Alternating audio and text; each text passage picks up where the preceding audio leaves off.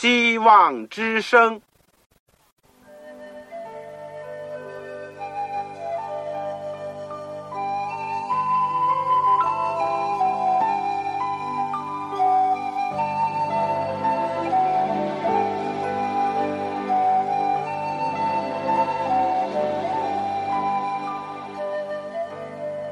各位听众朋友，各位弟兄姐妹，欢迎您收听信徒培训这个节目。教会的兴旺，不单表现为人数众多，更要求教友的素质好。为了使教会真正达到人丁兴旺，又灵性健壮，希望之声特别为广大的信徒制作了信徒培训这个节目，满足主内同工同道的需要。信徒培训由黄牧师主讲，将有多种课程推出，欢迎弟兄姐妹们踊跃参加。下面我们就把节目时间交给黄牧师。各位亲爱的弟兄姐妹、组内的同工同道，你们好，我是旺草。我们今天有机会继续的研究保罗的监狱书信《以弗所书》第四章。今天的题目是“基督的门徒合而为一”。在我们学习之前呢，让我们一起祷告。亲爱的天父，我们今天感谢你，靠着主耶稣基督的功劳和圣名，我们可以来到主的面前。在我们这样亲近你的时候。我们想到全世界，在各个地方都有许许多多的人求告你的名。我们的蒙主的恩典和拣选，能够在地上，在教会里面成为一家。为着所有这些福分恩典，为着跟你的交往和人的团契，我们感谢你。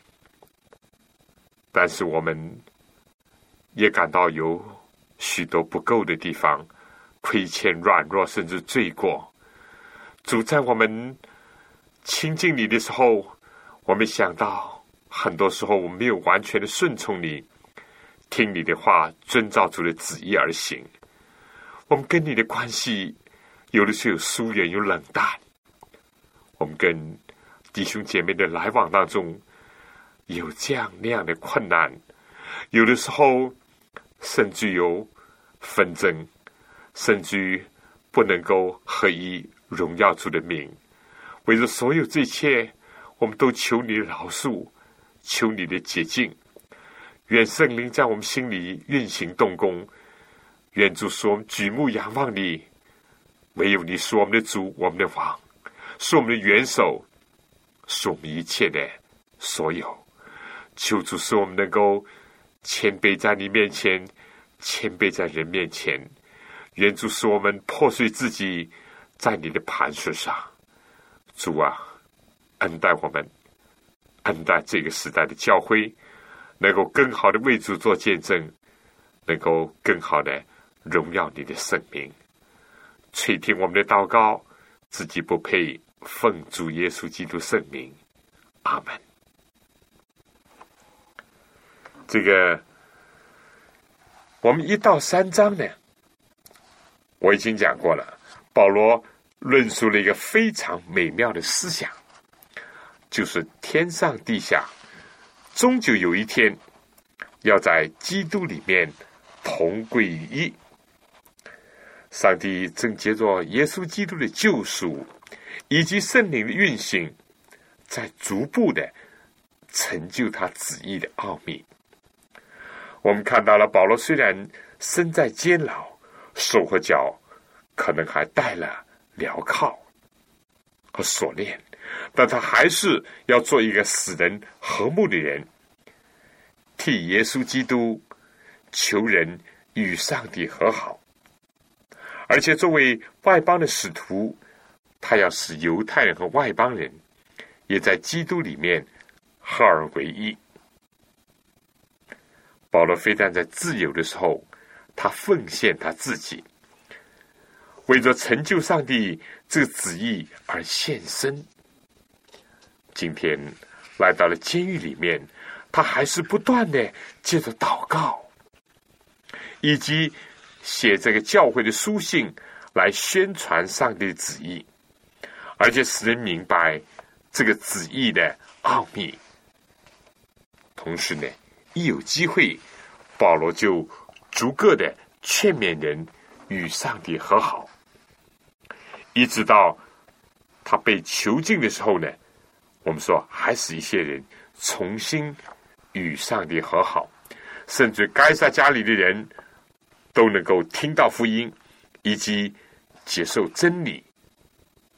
我们说，同样也是在监狱里面，他是一个阿尼西姆，从前亏负他主人的人改变了，非但是把他引到了基督面前，而且使得他。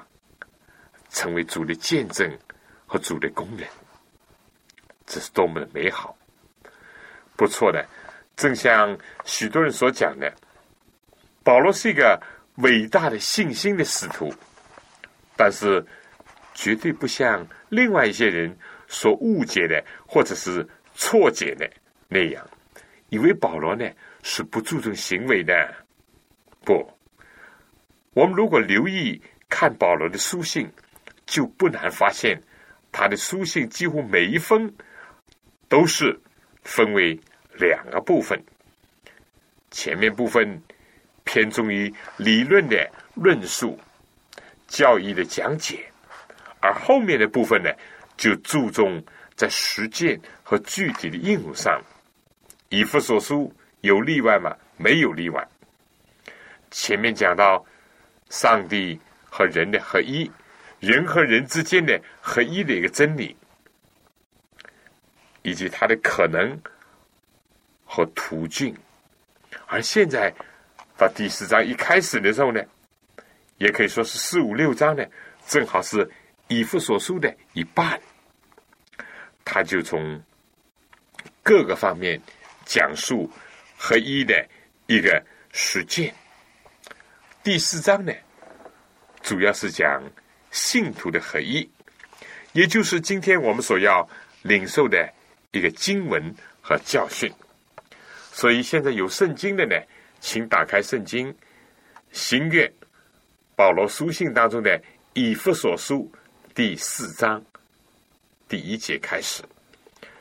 我趁此讲一下，如果你们手边没有圣经，家里也没有圣经。但是心里很渴望一本圣经的话，你不妨来信直言说我要一本圣经。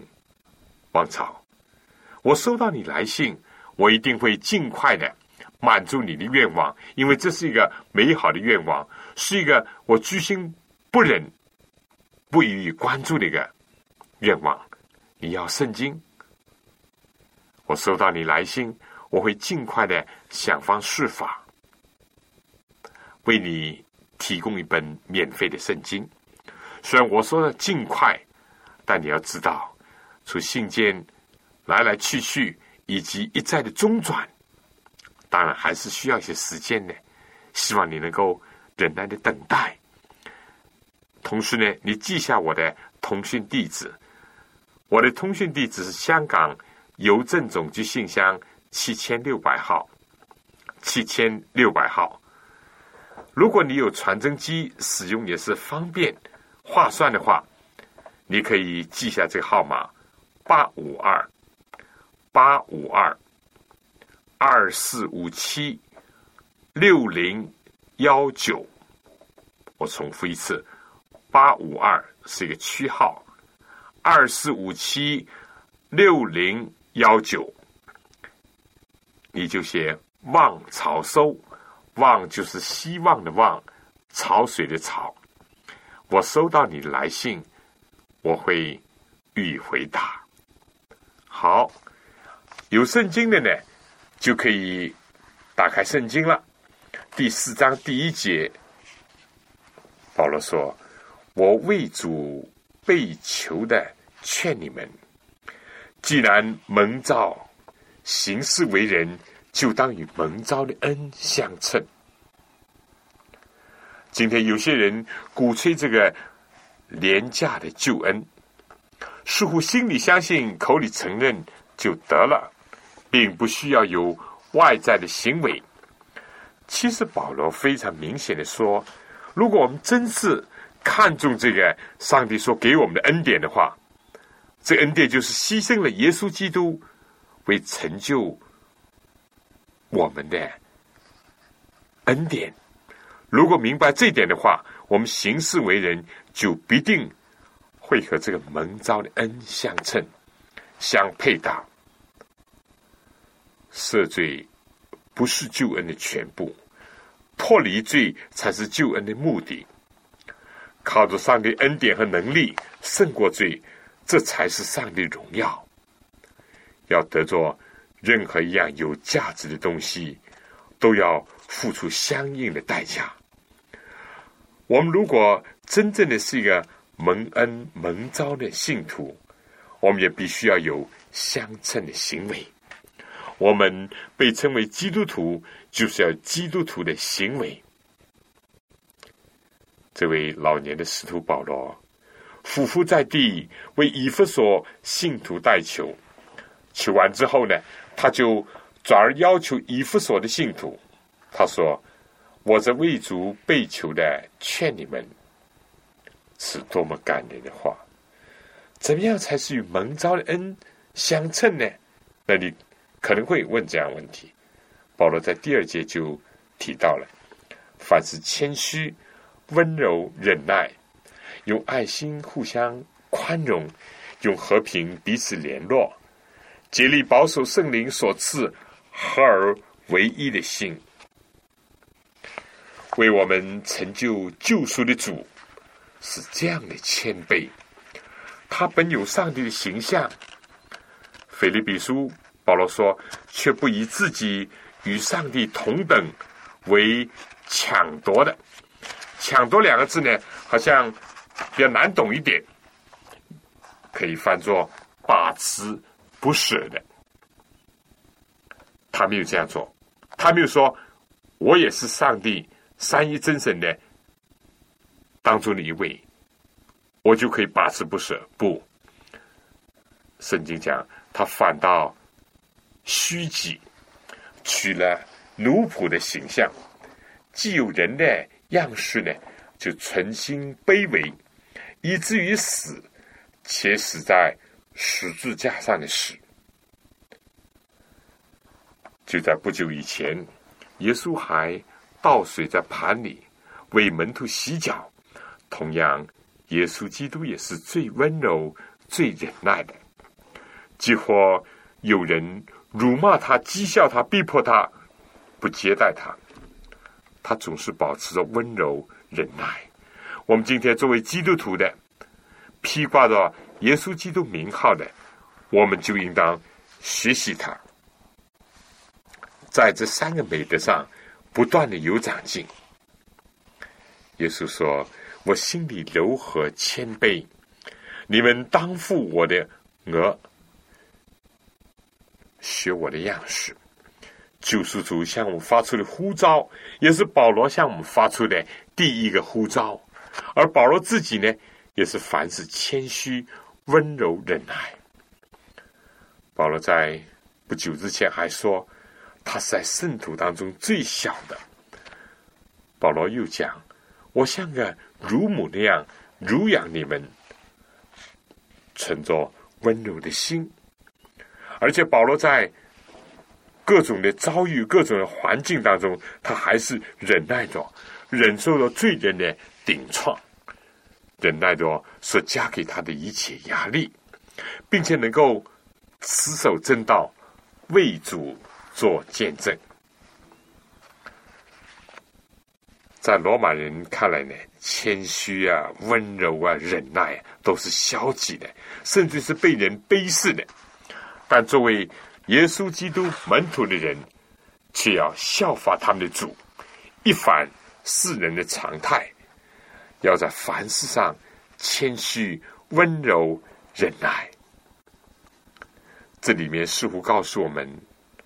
不是在哪一些可以忍耐的谦卑的事情上谦卑，在能够温柔的时候温柔，在可以忍耐的情况下忍耐，而在凡事上，不论是大事小事，不论是在圣公的事物上，或在日常的生活当中，都应当有这种美德。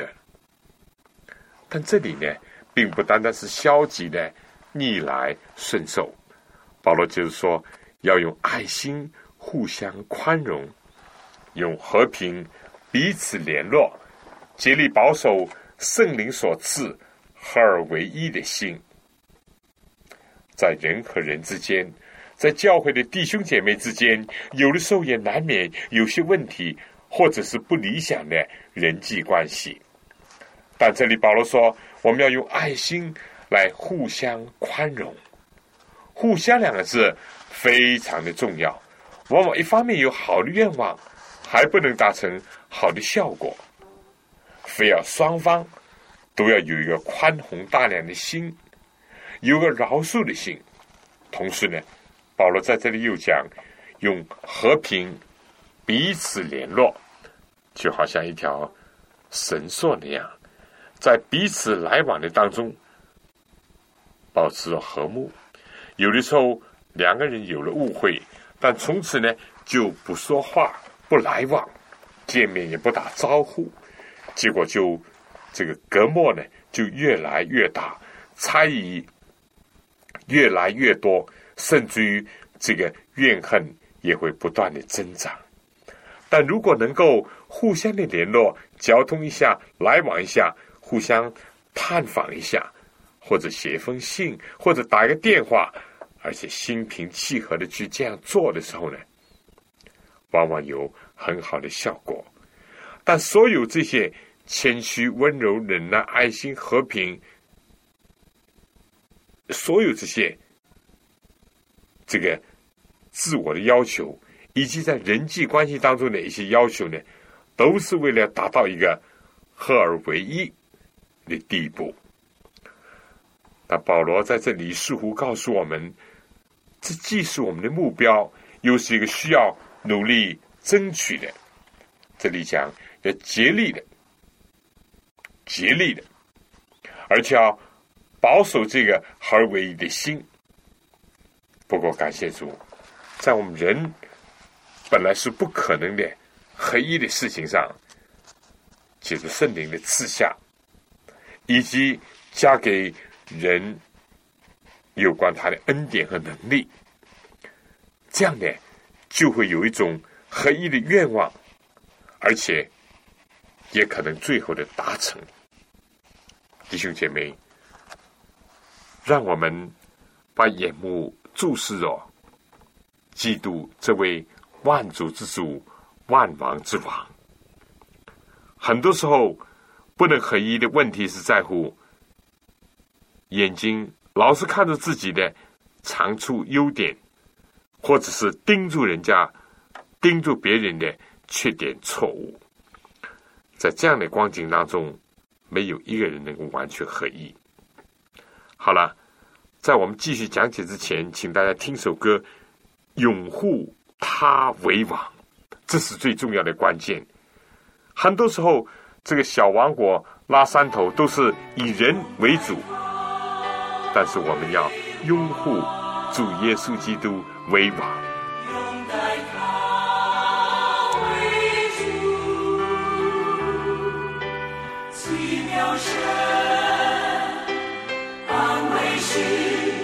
越难战胜。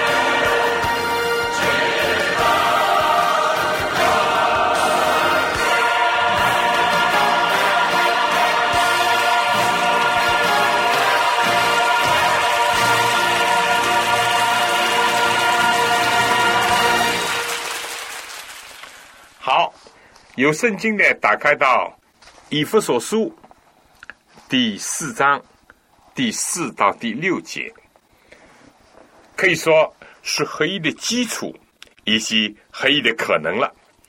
这里讲身体就一个，圣灵就一个，正如你们蒙召同有一个指望，一主一信一洗礼一上帝，就是众人的父，超乎众人之上，冠服众人之中，也住在众人之内。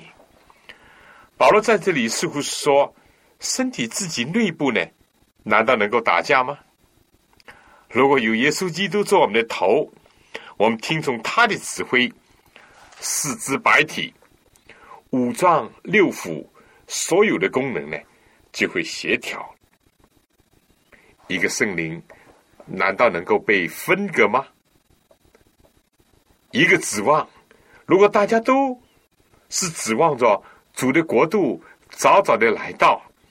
指望着有更多人得救，指望着自己也能够有份在天上的大家庭当中，那么有什么势不两立的地方呢？有什么不可逾越的障碍呢？有什么不能和解的问题呢？再说一主一信一喜一上帝，这就是更加把所有的。也就是把有这个相同的信仰的、同一个归属的弟兄姐妹联合在一起了。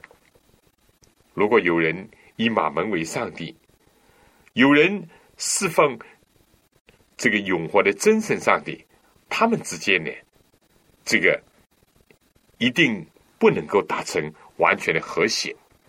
如果有人信仰耶稣，有人信仰魔鬼。那么，在他们之间呢，也就没有了心灵完全合一的基础，甚至于可以说是根本不可能。因为圣经讲，光明和黑暗有什么相通呢？这个基督和比列就是魔鬼有什么相交呢？那是不行的。如果大家都是受洗或者受信归主的，都和耶稣基督同死同埋葬。同复活，那么有什么理由，或者怎么不可能达到合一呢？你说是不是呢？这里又讲到一上帝就是众人的父。从前犹太人认为耶和华只是他们的上帝，他们的父，他们就排斥外邦人。但现在。在耶稣基督里面，很清楚的告诉我们说，上帝是众人的父，我们都是他的儿女，这样呢，我们也就是弟兄姐妹了。应当说，在这里提供了我们真正合一的基础和前提。不过，就现实来看，正像保罗所讲的，我们要竭力的保守圣灵所赐的。合而为一的心，为什么呢？因为我们下面有恶魔，他要在门徒之间兴风作浪、挑破离间。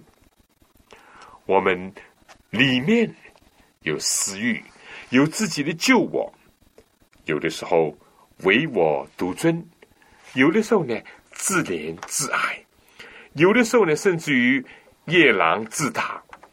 结果呢，就破坏了合一，就得不着平衡。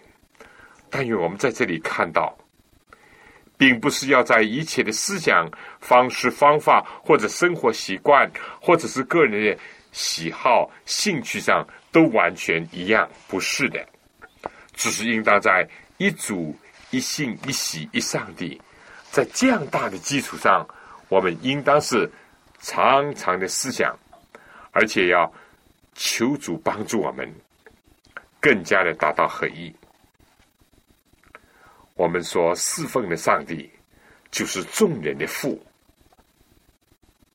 他是超乎众人之上，也是住在众人之中的。超乎众人之上，在他并不分任何的国籍、任何的阶级、任何的性别，他是超乎众人之上。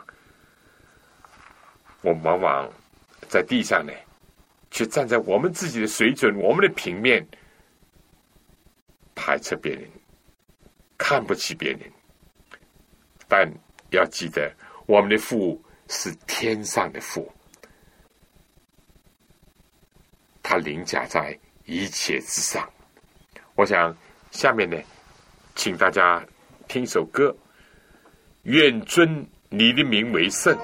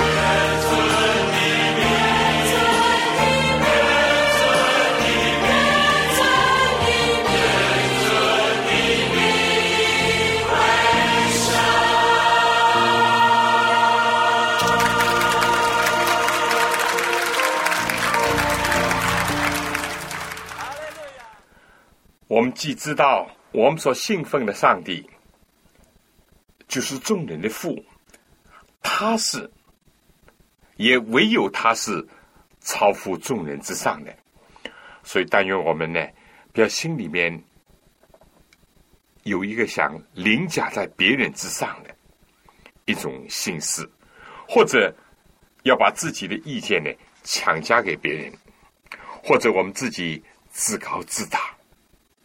我们说，只有天赋上帝的名应当被高举在众人之上，这就可以避免不少的纷争。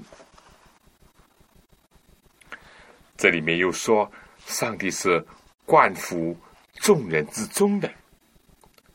我们不要以为只有在我这个小团体里面才有上帝，在我这个犹太民族里面。才有上帝，或者在我这个国家里面，才是上帝所特别赐福的。不，上帝是冠服众人之中，在这里面就排斥了许许多多的由于种族、性别、阶级，甚至于由于信条所带来的种种的歧视或者是障碍。我们这位父呢，也是住在众人之内的。这里面呢，就少出了很多由于形式主义、由于追求外表的仪式而造成的种种的分离或者是排斥，因为上帝的圣殿是在人的心里。圣经讲，他虽然住在至高至圣的所在，却与心灵痛悔、谦卑的人。同居。我们如果感到上帝在我们的心里，也承认上帝在别人的心里，我们就会出现一种新的和谐的关系，以及一种彼此亲热的这样一种感情。弟兄姐妹，耶稣基督所教导我们的主导文，我们都很熟悉，可以说。背都背的滚瓜烂熟了，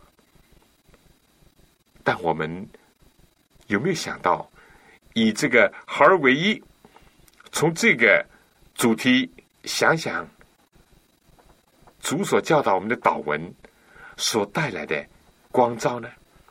我们在天上的父，既然只有上帝是我们的父，我们大家当然是弟兄姐妹了。但在有些团体、有些教会里面，不是有人倚老卖老，或者是以家长式的这个作风，甚至龙头作风来管理人，或者是处置教会的事务，以致造成偏差、错误和分裂吗？有些教派不是恭维推举某个人作为教父。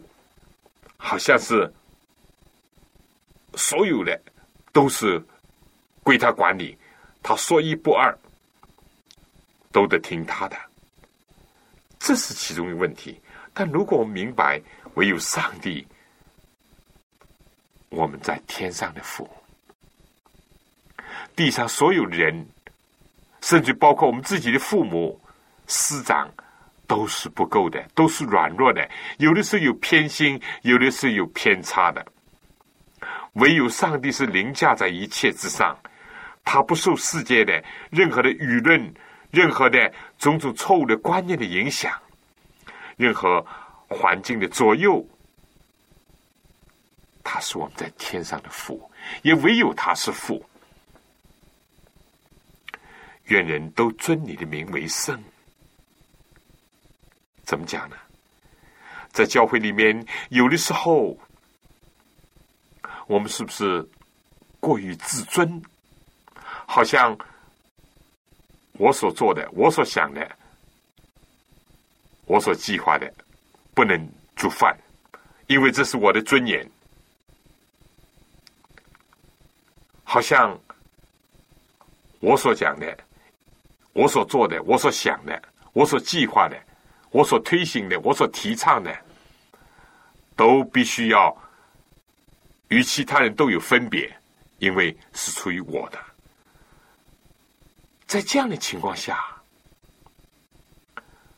他的名誉或者稍微受到一点点的挑战，或者他的权威稍微受到一点点的这个挑战，他就受不了。有些时候，教会里面的分裂不是出于这个吗？但要记得，唯有上帝的名，他是至尊至顺。其他人，我们算的什么？我们都是一个有罪恶群像的人，都是一个软弱的人，都是一个卑微的人。正像一个大音乐家说：“我的名字写在土里面，算的什么呢？”如果我们能够不断的记得，只有尊主的名为圣，而且非但自己要尊，而且要让更多的人，愿人都尊主的名为圣，千万不要因着我羞辱了上帝的名，亵渎了上帝的名。千万不要因着我行我素，或者是按照我自己的一套去推行，结果使许多人忧伤叹息，甚至于灰心失望，甚至被半跌，离开了主，离开了教会。愿你的国降临。我们到底是在推行上帝的国度，扩展上帝的国度，谋求上帝的事业，还是谋求我们自己的事业，在建造自己的小王国，在扩展自己的小地盘，在拉自己的小山头？愿你的国降临，世界上所有一切都是短暂的。今世作废，或者是今天存在，明天就消失了。世界上的国度，多少的企业，甚至于人间多少的理论，也都是如此。唯有上帝的国度才是永恒的。我们今天如果都能够想到是在为主的国度。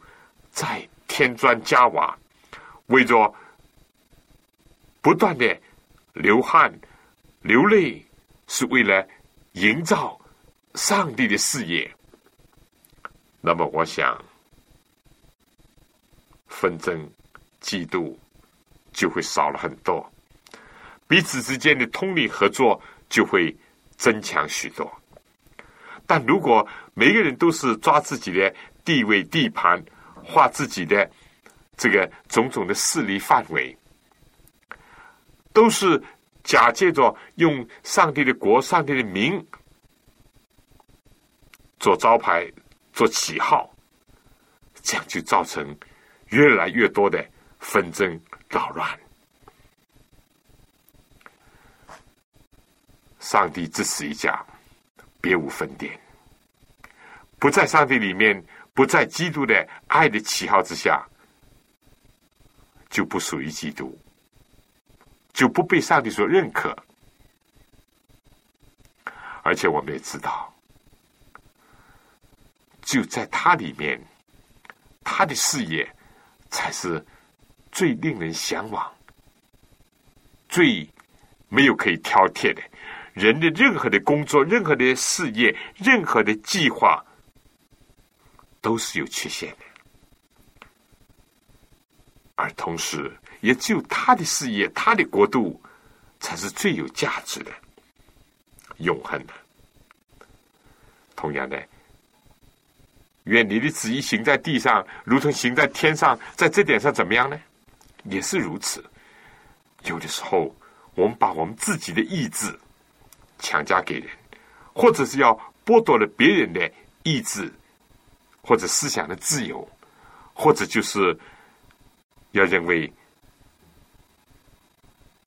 我怎么样，我所想的一定是对的，自己的意思好像是比皇帝的这个金口还厉害，比上比上帝的旨意还强，这样就形成了许许多多我们今天痛心的。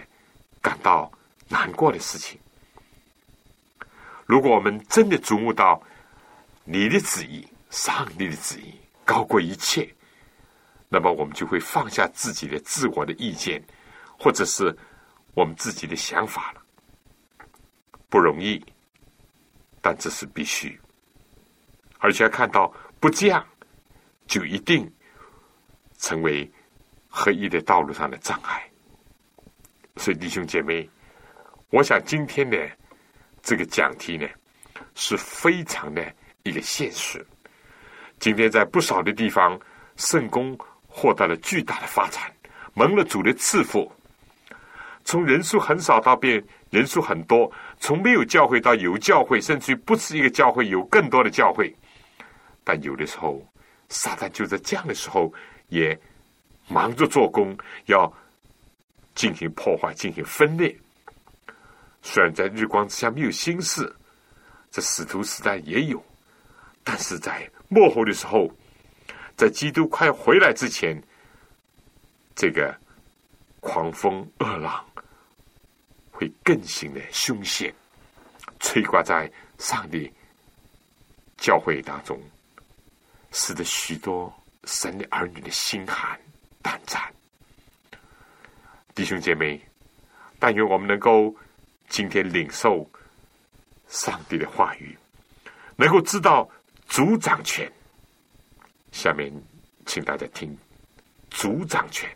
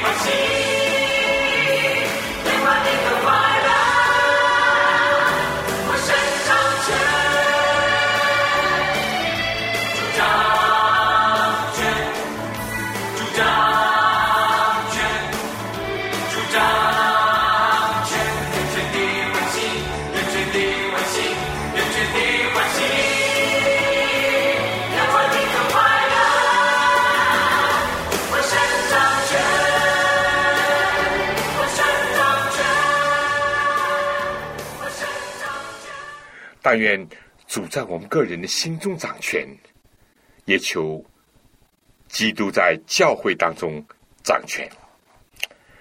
我们再说讲到这个哈尔唯一的事情上呢，三一真神都为我们工作了。前面已经提到了圣灵和天赋上帝，下面保罗就提到了，就第七节所讲的，我们个人蒙恩，都是照着基督所量给个人的恩赐。所以经上说，他升上高天的时候，掳掠了仇敌，将各样的恩赐赏赐给人。既说身上，岂不是先降在地下吗？那降下的就是远生诸天之上，要充满万有的。可以说，教会的真正合一，是从五旬节开始的，也就是从耶稣基督升天以后赐下了圣灵。然后把一种普世的宗教，把一种突破了犹太人狭隘观念的一种信仰，特别是天赋爱世人的这种新的一种趋势，赐给了地下的教会和门徒的时候，这才开始了基督教的新的一页，也开始了圣公发展的新的阶段，或者让他的儿女呢进入了一种新的。灵性的光景当中去，耶稣降世也好，耶稣升天也好，都是为了荣耀上帝，都是为了打破魔鬼，都是为了掳掠那个众善之敌，也都是为了他地上儿女的一处，以及教会能够因着他的名被建立。所以保罗讲到这里呢，他就再一次提到了耶稣基督要充满万有。弟兄姐妹同工同道，这里是不是也给我们一个启发？当我们想到教会合而为一的时候，尤其是这个带来这样的信息，不论我们高升或者是降卑，都要能够荣耀上帝。都要造就教会和自己。相反，有的时候我们看见在地上有些问题的引起，就是因为某些人高升了，他自己就骄傲；别人呢又嫉妒；某些人降卑了，他自己就自卑；别人呢也看不起他，结果就又形成了很多的纠纷。但愿主耶稣基督的形象呢，永远的摆在。我们的面前，而至于这些圣经呢，也常常有人问到什么意思呢？耶稣升上高天的时候，掳掠的仇敌。如果具体这样讲，可以根据四福音里面记载，当耶稣被钉十字架的时候，有不少的坟墓裂开；而到耶稣升天的时候呢，耶稣把他们一起。带到天上，正像希伯来书第二章所讲的，他在神面前看呐，这是你和你的儿女，这是耶稣基督借着苦难得以完全，这个完全呢就成了所有顺从之人得救的根源。耶稣基督自己经过苦难，经过顺从，他得胜了，他打破了。撒旦的头，他敲响了撒旦国度的丧钟。他让睡在尘埃里面的有些一度是被罪所囚禁、被死亡所囚禁人，因着相信他，因着得着他的救恩，今天得以脱离，所以把他们带到天上，作为一个表示。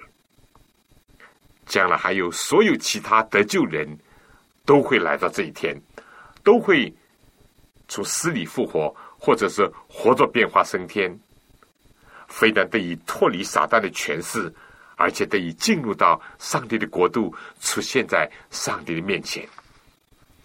这就是耶稣升上高天的时候掳掠的仇敌，这是非常荣耀的一幕景象，也是诗篇二十四篇所讲的众臣们呐。抬起头来，你们荣耀的王将进来。耶稣基督是在这个地球这个战场上，在这个生死的决斗当中得胜了，而且掳掠了仇敌，把他们带到天上。但是在他升上之前，他是降下了，他来到了世界上，他。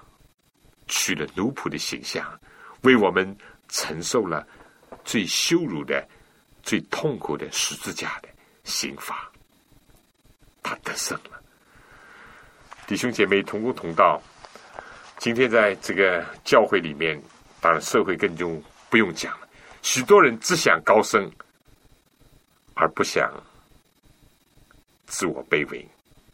但谁知道在属灵的树上？自卑的反而升为高，自高的一定降为卑。因为正像雅各所讲，上帝阻挡骄傲的人，赐恩给谦卑的人。耶稣是最谦卑的，耶稣就升为至高。但那个曾经是几乎是很高很高的那位路西弗，被摔下，坠落在阴间。所以弟兄姐妹，这一点呢？是一个非常值得我们呃记取的一点。但愿教会里面常常充满了这样的景象，以致上帝的名得着荣耀。下面再请听一首歌，《圣殿充满赞美》。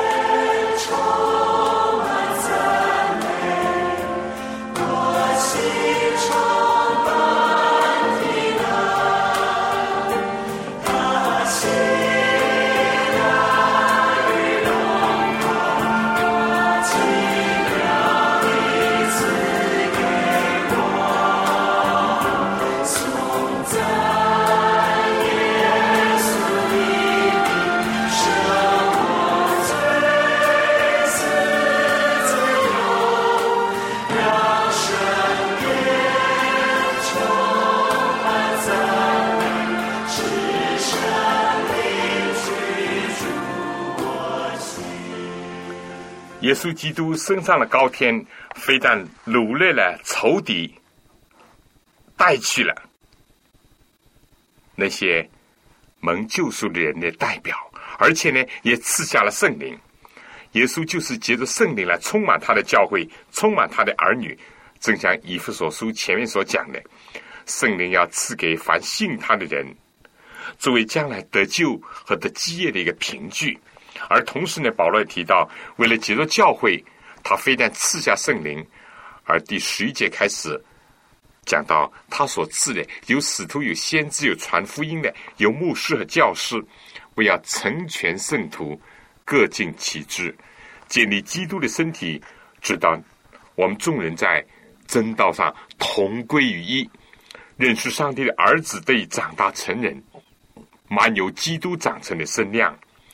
使我们不再做小孩子，众人的诡计和欺骗的法术，被一切异教之风摇动，飘来飘去，就随从各样的异端，唯用爱心说诚实话。凡是长进，连于元首基督，全身都靠着他联络的合适，百节各安各治，照着个体的功用彼此相助，便叫身体渐渐增长。在爱中建立自己，他将不同的恩赐给不同的人，为什么呢？我想这就要留待我们下次来研究了。我们今天着重的是讲到了第四章第一到第十节，主要讲到合一的要求，这是我们和蒙召的恩相称的重要的一个方面和表现。第二呢，讲到了合一的可能，对我们自己讲来。就得要凡事谦虚、温柔、忍耐，对每一个人讲来，就应该要互相宽容，要彼此联络，而且竭力的保守圣灵所赐合而为一的心。第二个意思呢，就是说讲到合一的可能，因为我们是同一个身体，就一位圣灵，一个指望，一主、一信、一洗礼、一上帝。何况呢，三一的真神都参与了，都已经投入了。为了使我们能够合而为一，我们应当感谢主，应当反省我们自己，更加应当不断的祈求主。好，下次同样的时间呢，希望大家能够按时的收听我们的信徒培训的节目。最近所讲的是监狱书信，希望大家能够预先的把以弗所书从头到底至少看一次，我们再来一起学习。我等着你来信。我的通讯地址：香港邮政总局信箱七千六百号，七千六百号，你就写“望草收就可以了。你如果需要圣经小册子，同时告诉我。下次再见。